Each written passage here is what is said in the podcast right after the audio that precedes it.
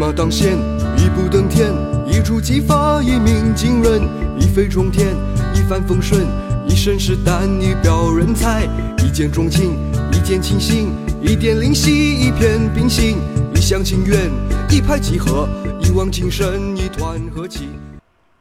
你好，我是欧福云，你准备好了吗？和我一起听故事，学成语。今天讲的成语是“入木三分”，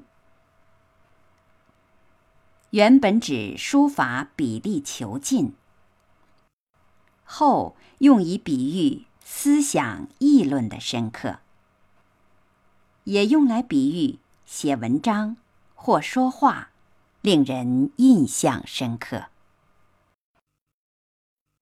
接下来，我就讲一个关于成语“入木三分”的小故事。东汉时，有一个叫王羲之的人，他是我国杰出的大书法家，有书圣的美誉。他写的字既漂亮，又很有力道。书法的功力相当深厚。据说有一次，他把字写在木板上，拿给刻字的人照着雕刻。这个人先用刀削木板，却发现王羲之的笔迹印到木板里。达三分之深，由此传说可以得知，他写字时下笔的力道非常强劲而深入。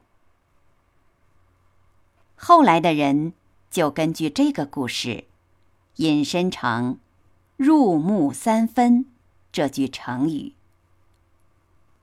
用来形容人们写文章或是说话。让人印象非常深刻。故事讲完了，下面我就用成语“入木三分”来造句。这篇小说对人物的刻画真是入木三分。好了，今天学的成语是“入木三分”。你学会了吗？感谢你收听欧福云讲成语故事。再会。